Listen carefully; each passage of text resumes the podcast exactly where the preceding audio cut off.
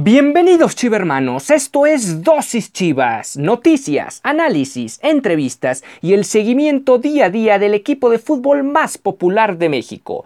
Yo soy Ricardo Romano Corona y diariamente inyectaré tu dosis Chivas. No olvides que puedes sintonizar nuevos episodios de lunes a viernes a través de Spotify, Anchor FM, Apple Podcast, Breaker, Google Podcast y Radio Public. Y sin más que agregar, comenzamos.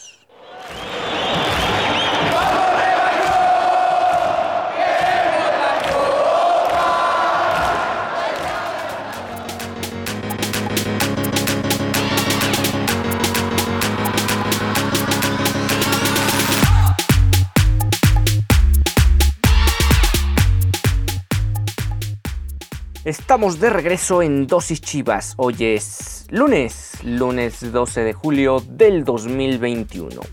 El día de ayer, domingo por la tarde, en San Antonio, Texas, en concreto en el Alamo el equipo de Guadalajara cayó un gol por cero frente al equipo de los Rayados de Monterrey, en lo que corresponde a la gira veraniega 2021, el segundo de tres partidos antes de iniciar el Apertura 2021.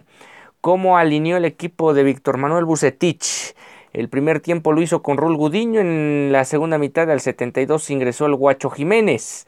Juan de Dios Aguayo, sustituido por el Chapo Sánchez al 60, el Pollo Briseño, sustituido por Diego Campillo al 72, Luis Oliva, sustituido por Gilberto Orozco al inicio de la segunda mitad, Alejandro Mayorga, amonestado al 25, además sustituido al 60 por Miguel Ángel Ponce, el capitán Jesús Molina, quien saldría el 60 por la Morza Flores, Alan Torres, también sustituido al 60 por Cristian Pinzón, Isaac Brizuela, eh, dejó el terreno de juego al 67 por Alejandro Organista, Cristian el Chicote Calderón, sustituido en la segunda mitad por el Charal Cisneros, el Chino Huerta, quien también sería sustituido al inicio de la segunda mitad por Ángel el Chelo Saldívar, y Jesús Godínez, sustituido al 67 por Oribe Peralta. Por parte del Monterrey apareció Esteban Andrada en la portería, Edson Gutiérrez amonestado al 81, Axel Grijalva, Gustavo Sánchez amonestado al 20, Daniel Parra amonestado al 22, además sustituido en la segunda mitad por Sergio Villarreal, Matías Craneviter, eh, Celso Ortiz, amonestado al 89, Ángel Zapata, amonestado por Caled, perdón, sustituido por Caled Hernández al 65, Maxi Mesa, eh, quien dejaría su lugar ya en las postrimerías del partido al 87 para Daniel Lajuz, Alfonso Ponchito González, eh, quien dejaría también el terreno de juego al 87 para Jacobo Reyes, y Alfonso Alvarado, sustituido al 78 por Jaciel Martínez. Todos ellos comandados por Javier Aguirre, que no deja de vivir con intensidad los partidos y fue de hecho amonestado en el juego. Hay que recordar que ya ah, recientemente se implementó la regla de que no, digamos, una forma preventiva de evitar más expulsiones a los, o, tantas expulsiones a los, a los cuerpos técnicos, en concreto a los directores técnicos, era amonestándolos tal cual ocurre con los futbolistas. ¿Qué podemos decir del partido? Bueno, el gol lo hace Sergio Villarreal de los Rayados al 55. El árbitro central fue Luis Arroyo. Otra vez llama la atención que el equipo de Guadalajara no consigue gol. Una de las cuentas pendientes del semestre anterior y al menos en la pretemporada en estos dos partidos, porque hay que recordar que en los anteriores sí habían anotado varios goles, en estos dos partidos con dos rivales de jerarquía como son los equipos de la Sultana del Norte, no consiguieron los goles pertinentes para pues ya no digamos ganar el partido, pero sí por lo menos tener goles a favor en la gira por Estados Unidos. Realmente, realmente han sido 180 minutos donde el equipo de Bucetich se ha visto muy muy chato a la hora de buscar la portería rival y no tanto digamos que la situación pase porque ahora JJ mm, Macías ya no se encuentra con el equipo.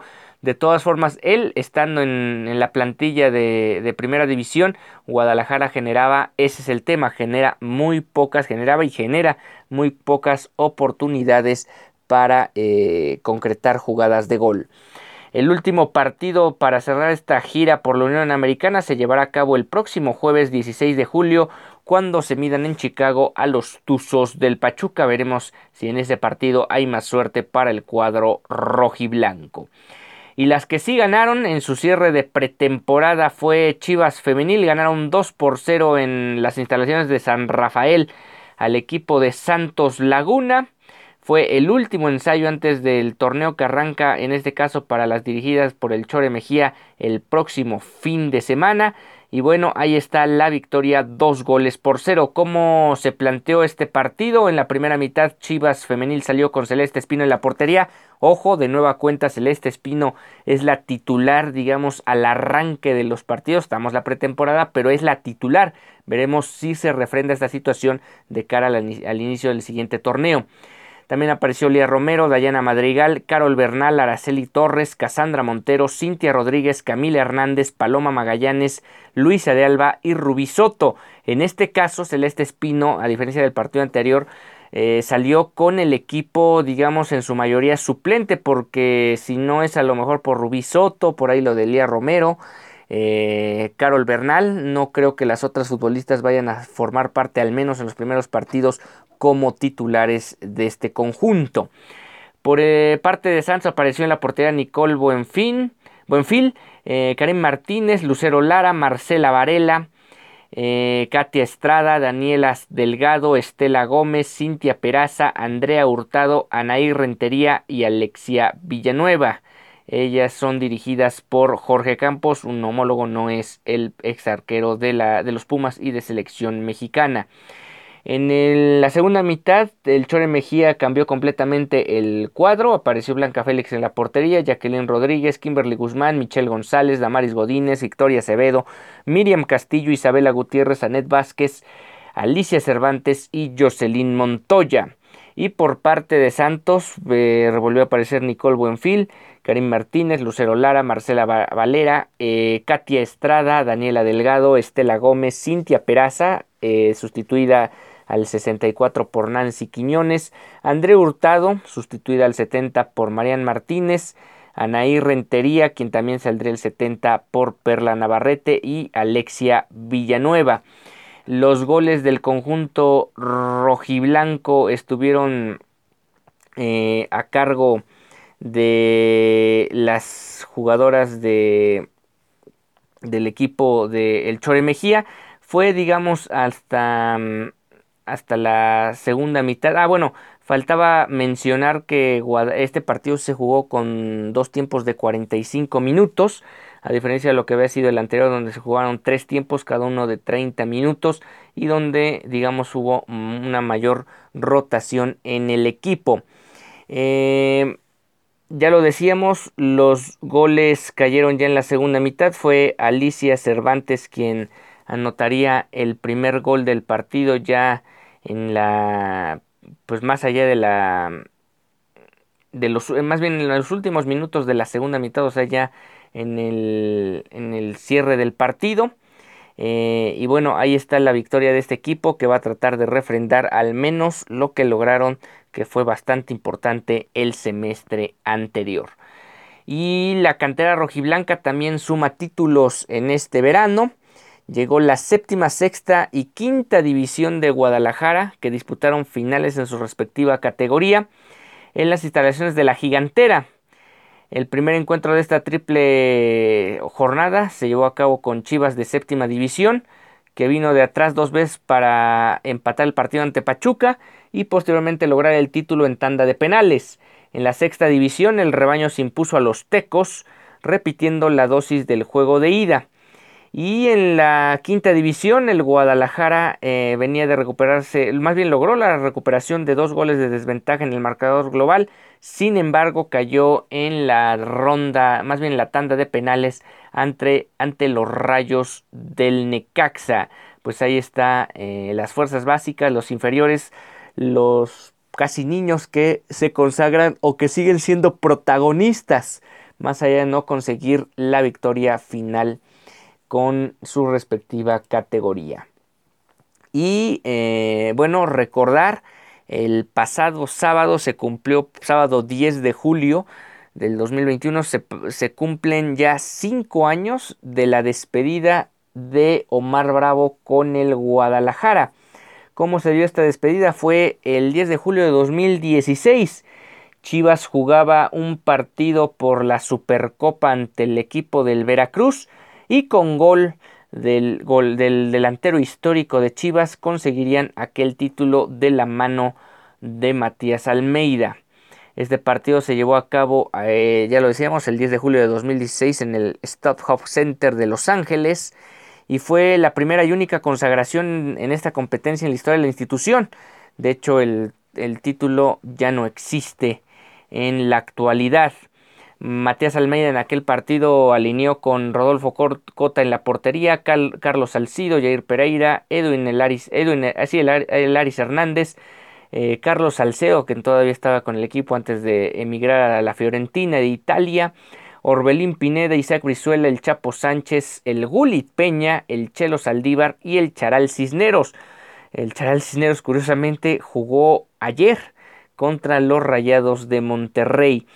Y ya en la segunda mitad entraron Eduardo López, eh, Juan José Vázquez, el Gallo Vázquez y Omar Bravo. Este último consiguió entrar al minuto 88, pero le fue suficiente para encontrar eh, la portería rival y con ese un gol por cero frente a la escuadra jarocha, el equipo de Matías Almeida conseguía eh, liquidar esto al 93 ya en tiempo de compensación. Omar Bravo soltó las lágrimas porque eran sus últimos instantes como jugador de la institución. Hay que recordar que esa tarde fue el número gol 160 en la historia de, de Omar Bravo con el Deportivo Guadalajara. Así extendió su liderato en la tabla de máximo anotador del club histórico en algún momento anotó en el torneo, un año antes, anotó frente, en la jornada 4 frente a los Monarcas Morelia, eh, lo que lo convertía en el máximo goleador de eh, la escuadra rojiblanca en partidos de liga. Posteriormente, un doblete en el Clásico Nacional lo pondría ya contando todas las competencias como el máximo goleador en la historia del club. Eh, ya lo decíamos, 160 goles. Salvador Reyes se quedó en 154. Pues ahí está el recuerdo a cinco años de la despedida de Omar Bravo con el equipo de Guadalajara. Y qué mejor que dando el gol del triunfo en aquella Supercopa disputada en el Stop Hop Center de Los Ángeles, California. Eh, con esto estamos llegando al final de esta emisión de Dosis Chivas, no sin antes invitarlos a que se unan y nos sintonicen primero en nuestra red social en Instagram y en Twitter. Nos encontramos como arroba dosis.chivas. A mí, a Ricardo Romano Corona, me pueden seguir en Twitter, Instagram y Facebook como arroba rrc.romano